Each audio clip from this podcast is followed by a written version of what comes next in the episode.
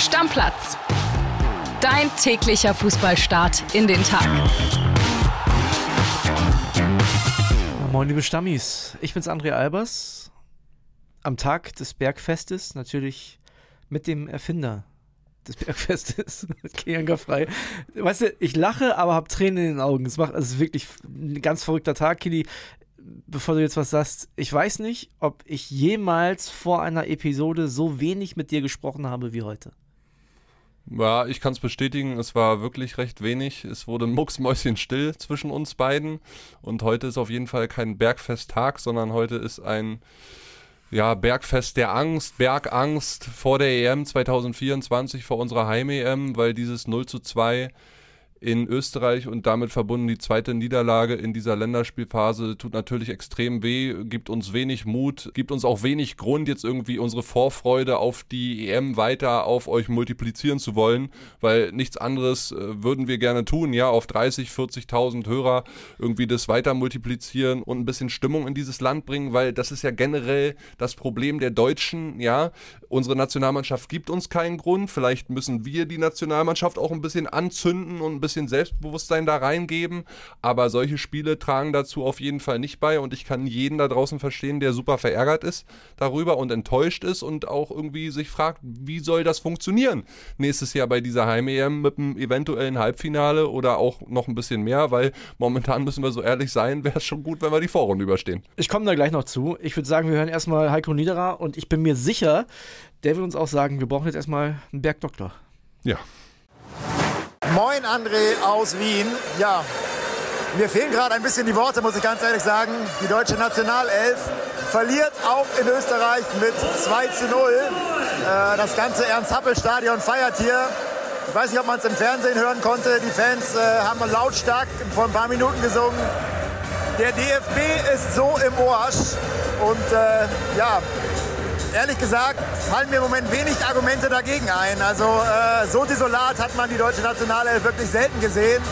Wir haben ja nach dem Türkei-Spiel viel über das Emotionsniveau gesprochen. Das hatte Julian Nagelsmann angesprochen, dass die Türken ein höheres Emotionsniveau hatten. Heute war von Emotionen gar nichts zu sehen in der ersten Halbzeit. Also das war wirklich unterirdisch. Man hatte das Gefühl, die Mannschaft ist völlig leblos, keine Ideen, nach vorne ging gar nichts. Dazu dann wieder die Abwehrfehler, die wir kennen. Also das war wirklich Wahnsinn. Dann natürlich noch der Ausraster von Sané, äh, der mit Rot runtergeflogen ist, nachdem er seinem Gegenspieler kräftig an den Hals gepackt hatte. Also wirklich, das kommt dann auch noch dazu. Ähm, ja, man hat jetzt, was die Nationalmannschaft angeht, wirklich ganz, ganz, ganz viele Fragezeichen. Äh, Julian Nagelsmann hat wieder relativ viel probiert. Äh, Havertz wieder Linksverteidiger, beziehungsweise ja, äh, auf der linken Seite gespielt. Diesmal eine andere Doppelsechs mit äh, Gündogan und Goretzka. Hat am Anfang einigermaßen geklappt, aber am Ende ja, sind sie auch runtergegangen. Also von Gündogan wenig zu sehen, von Goretzka leider auch wenig zu sehen, beim ersten Gegentor mit drin gehangen. Also heute hat einfach gar nichts gestimmt und äh, da muss sich Julian Nagelsmann ganz, ganz viele Fragen gefallen lassen, wie das weitergehen soll. Wir haben jetzt nur noch zwei Testspiele im März und dann soll die erfolgreiche Heim-EM kommen. Und im Moment müssen wir uns tatsächlich ganz, ganz, ganz, ganz, ganz viele Sorgen machen. Ja, und ich bleibe dabei, so ganz Unrecht hatten die Ösi-Fans nicht.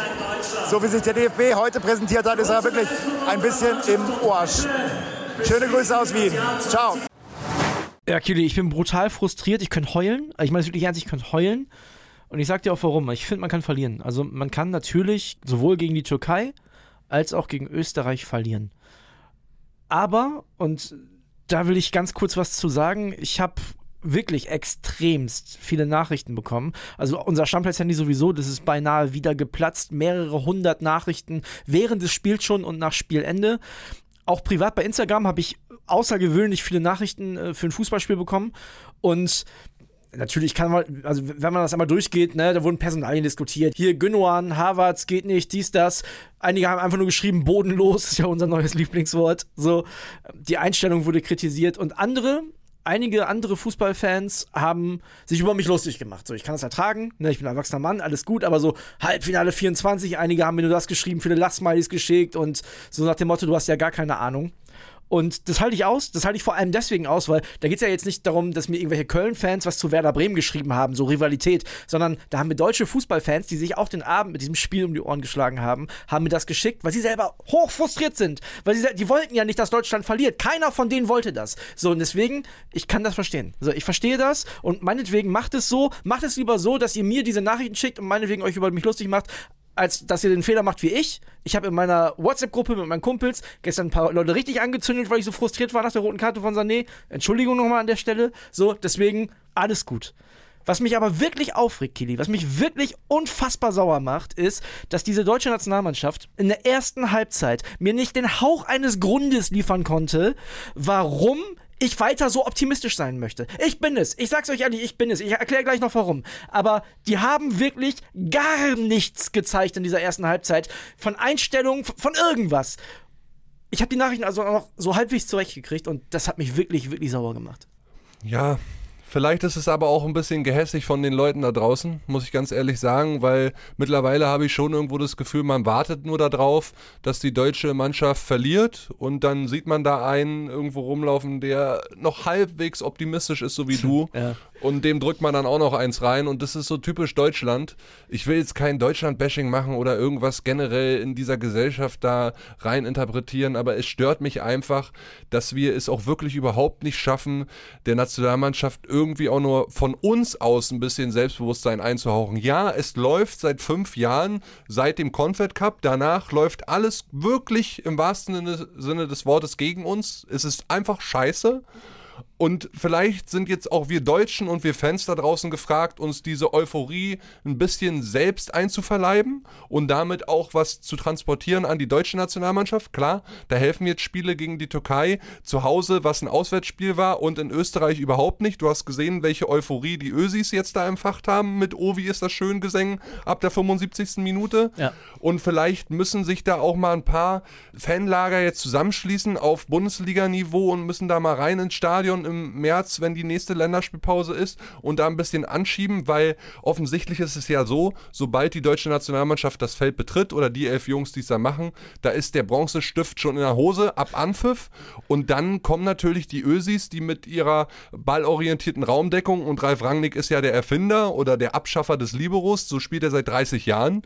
Und dann haben wir sofort den Klumpen wieder in der Buchse. Und dann funktioniert gar nichts, weil du dich überhaupt nicht in Sicherheit spielen kannst, weil du jegliche dynamische Prozesse vermissen lässt. Also es war ja alles staccatoartig leichte Ballverluste im Aufbauspiel und dieses 1-0 durch Sabitzer in der 29. Minute, das war ja, sagen wir mal, da wurde über uns hergefallen wie eine Schülermannschaft in der Kreisklasse B. Ja? ja, weil ein langer Ball, Goretzka taucht unter durch, Gregoritsch taucht ein bisschen, äh, spielt den Ball äh, mit dem Kopf leicht in die Mitte und auf einmal hast du eine 3 gegen 3 oder eine 4 gegen 3 Situation.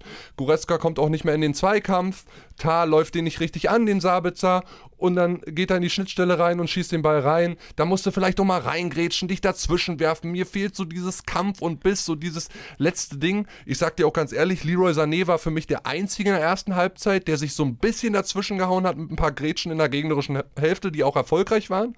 Und klar kann man jetzt Leroy Sané verurteilen für diese Aktion, aber er wird zuerst am Hals gepackt. Er wehrt sich, ist doof, ist doof. Ich, ich will's gar nicht schönreden aber er war der Einzige, der irgendwie eine emotionale Reaktion gezeigt hat, dass ihn das alles anwidert, was da auf dem Platz passiert. Er war der Einzige. Ja, ich, ich will erst einmal noch eine Sache klarstellen, ich will einmal noch zu den Stammis kommen.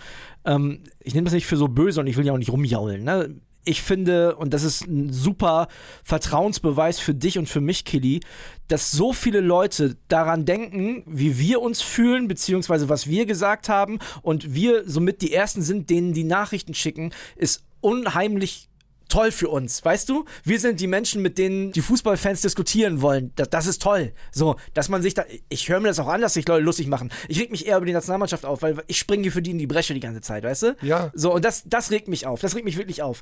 Zu Leroy Sané, Hände haben im Gesicht nichts zu suchen. Das sind alles Vorbilder für Kinder. Das gilt für Vene übrigens genauso wie für Sané. Seine Hand hat in, am Kopf von Sané auch nichts zu suchen. Ich hätte mir fast zwei rote Karten gewünscht. Das Regelwerk gibt es, glaube ich, schon so her, dass er gelb kriegt und Sané rot.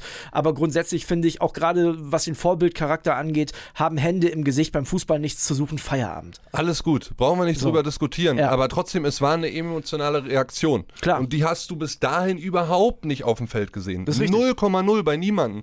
Ganz einfache Steckbälle haben gereicht, um einen eigentlichen Weltklasse-Verteidiger wie Antonio Rüdiger, der bei Real Madrid spielt, ja, Ja. einfach so äh, ins Leere laufen zu lassen. So, und das ist schon krass, Mann. Zweite Tor ist dann ja gefallen, als die rote Karte schon war. War ja so ein bisschen Schadenbegrenzung quasi äh, in der zweiten Halbzeit.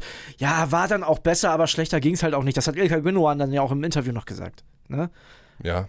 Also brutal und dann haben wir ja gespannt gewartet auf Nagelsmann. Was ich wirklich schwach fand, ist, dass er, ich weiß nicht, was die Gründe sind, aber dass er Deutschland hat so lange warten lassen. Das war ja unglaublich Ewigkeiten, bis er, bis er dann endlich gekommen ist. So. Ja, ich glaube, wichtiger ist in dem Fall erstmal die Kabinenansprache, die wird ein bisschen länger gedauert haben. Hoffentlich, ja. Ne, und er hat ja dann ganz explizit auch im Interview bei den ZDF-Kollegen darüber gesprochen, dass er außerhalb des Platzes eine Mannschaft sieht, die eine Einheit ist. Ich weiß jetzt ehrlicherweise nicht, wie die aussieht und ich kann es mir auch nicht vorstellen, weil ich habe nur den Eindruck von 90 Minuten auf dem Platz. Döner essen geht zusammen auf jeden Fall. Genau, und der Transfer, hat er immer wieder gesagt, dieser Transfer auf dem Platz, der funktioniert halt einfach nicht. Da sind es dann wirklich viele Einzelkönner, die nicht als Einheit fungieren, die sich nicht gegenseitig helfen, die sich nicht gegenseitig irgendwie auch nur mal ein bisschen pushen, vielleicht auch mal anbrüllen. Ich sehe ja keine Reaktion, weder in die positive Richtung noch in die negative Richtung. Ich könnte ja damit leben, wenn Mats Hummels Antonio Rüdiger anschreit oder jemand anders schreit den anderen an, um irgendwie ein bisschen was zu sehen, aber du siehst ja da nur leere Hülsen auf dem Platz rumlaufen. Also du siehst ja da nicht, dass da irgendwie jemand ist, der unter Strom steht, der bereit ist, sich jetzt aufzuopfern im Dienste der Mannschaft und mal dazwischen zu gehen. Mich haben viele Stammis dann äh, gestern gefragt, bleibst du jetzt dabei? Also du kannst ja nicht dabei bleiben, dass du glaubst, EM-Halbfinale 24.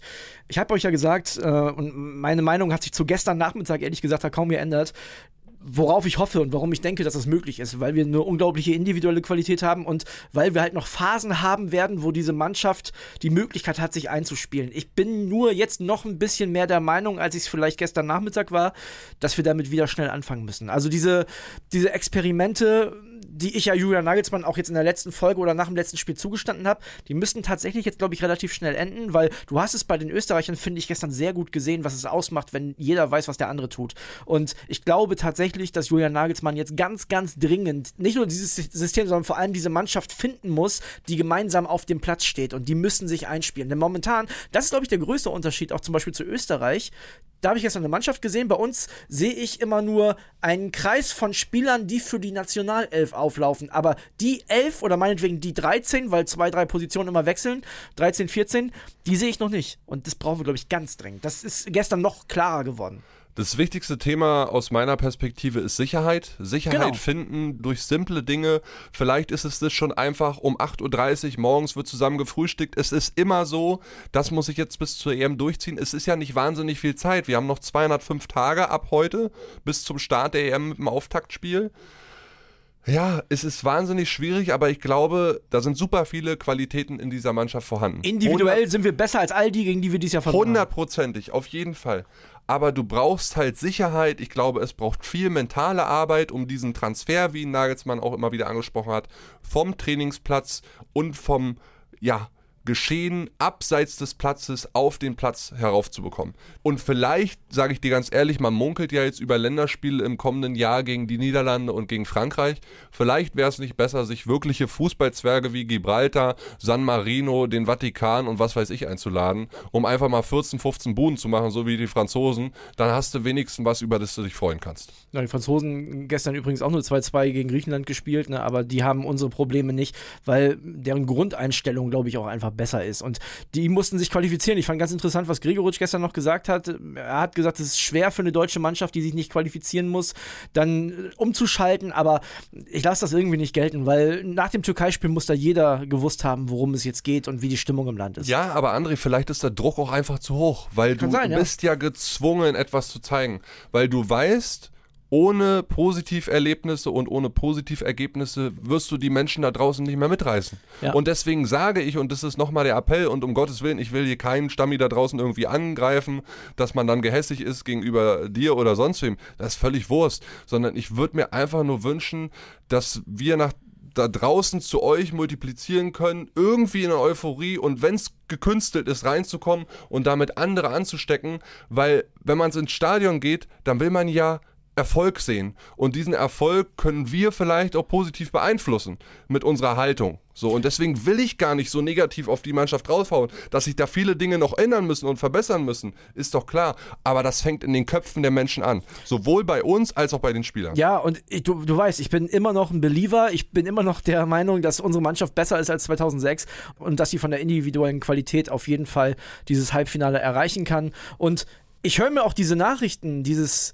ne, ah, du mit deinem Halbfinale und war wohl nix und so, höre ich mir gerne an. Wenn wir ein Halbfinale haben, in dem Deutschland nicht steht, schreibt's mir. Ist okay, gar kein Problem. Aber bis dahin, lass uns versuchen, ein bisschen optimistisch, ein bisschen positiv zu bleiben. Und wenn nicht, auch okay, aber lass uns auch im Austausch bleiben. Ich finde es gut. Ich war sehr erstaunt und war zwar down und traurig, aber ich habe mich sehr gefreut, wie viele Menschen an uns gedacht haben, während sie dieses Spiel gesehen haben. Das fand ich echt super. Ja, und auch wenn es momentan nicht einen Grund gibt, sich auf diese Heim-EM zu freuen. Es ist immer noch eine Heim-EM. Es ist ein Riesenereignis in diesem Land. Ich freue mich darauf. Wir werden geiles Wetter haben. Wir werden hoffentlich viele geile Spiele sehen und wir werden hoffentlich eine deutsche Nationalmannschaft sehen, die sich noch irgendwie anstecken lässt von ein paar positiv verrückten, bekloppten, so wie dir und mir. Und ja, darauf hoffe ich einfach. Kili, apropos Heim-EM, Einmal Glückwunsch sagen wir noch, und zwar nach Kroatien. Die haben es gepackt. Gestern 1-0 gegen Armenien, ein bisschen gezittert, aber die haben sich qualifiziert für die Europameisterschaft. Also an der Stelle alles Gute. Und wir wollen noch eine Sache besprechen am Ende, die mit der Nationalmannschaft nichts zu tun hat. Übrigens auch U21 gestern gewonnen. Da haben wir beide uns ja auch noch vorher angeschaut. Und die U17 ist im Viertelfinale. Auch 3-2 weitergekommen. gegen die USA. So, also von daher ein bisschen erfolgreich war es doch. Und eine Sache wollen wir noch besprechen, und zwar Max Kruse. Ein Ganz harter Cut, aber der hat sich verabschiedet in Paderborn. Hast du die WhatsApp da? Immerhin ehemaliger Nationalspieler. Ah, absolut richtig. Da ist ja. der Bezug dann auch schon wieder richtiger Typ. Ja, also Kruse hat in die WhatsApp-Gruppe mit der Mannschaft beim SC Paderborn geschrieben, ich zitiere, Jungs, ich habe leider gestern nicht alle von euch gesehen, deswegen verabschiede ich mich auf diesem Wege bei all denen, die ich gestern nicht gesehen habe. Leider hat es nicht so funktioniert, wie ich bzw. der Verein es sich vorgestellt haben. Aber so ist das manchmal im Fußball. Ihr seid eine geile Truppe, es hat sehr viel Spaß gemacht, behalte das auf jeden Fall bei. Ich würde nicht sagen, dass ich jetzt Paderborn-Fan bin, aber ich drücke euch die Daumen, gerade für das Pokalspiel in Leverkusen. Alles ist möglich. Wünsche jedem Einzelnen von euch alles Gute und man sieht sich bekanntlich immer zweimal im Leben. Bis dahin alles Gute. Zitat Ende. Ich würde nicht sagen, dass ich jetzt Paderborn-Fan bin. Ist aber auch, also Max Kruse ist einfach ein gerader Typ. So, muss man ehrlicherweise sagen. So, Ja, ne? und es war jetzt kein riesiger Abschied mit Pauken und Trompeten, so wie wir es in Wolfsburg oder sonst wo erlebt haben. Damit kann ich noch leben. Ne? Das ist zweite Liga und ja, Max Kruse hat jetzt wieder einen weiteren Verein in seiner Vita. Mal gucken, ob noch einer dazukommt. Also kleiner Schmunzler zum Schluss. Liebe Stammis, eure ganzen Nachrichten, die bleiben natürlich nicht ungesehen. Also wir haben schon ein bisschen was überflogen. Wir schauen uns das Ganze an. Wir werden morgen auf jeden Fall nochmal einen dicken Block Nationalmannschaft machen. Gucken dann auch Richtung Auslosung, die ja Genau. bald ist. Ne? und werden, äh, werden uns äh, euren Nachrichten auch nochmal widmen, werden ein bisschen was einspielen. Alles werden wir nicht können. Und ab Freitag, in der Freitagsfolge, geht es dann wieder voll in Richtung Bundesliga. Glaube ich, tut uns allen auch ganz gut. Leute, danke, dass ihr so zahlreich dabei seid. Danke, dass wir die Leute sind, an die ihr denkt, wenn ihr Fußball guckt. Das ist richtig schön. Deckel drauf. Stammplatz. Dein täglicher Fußballstart in den Tag.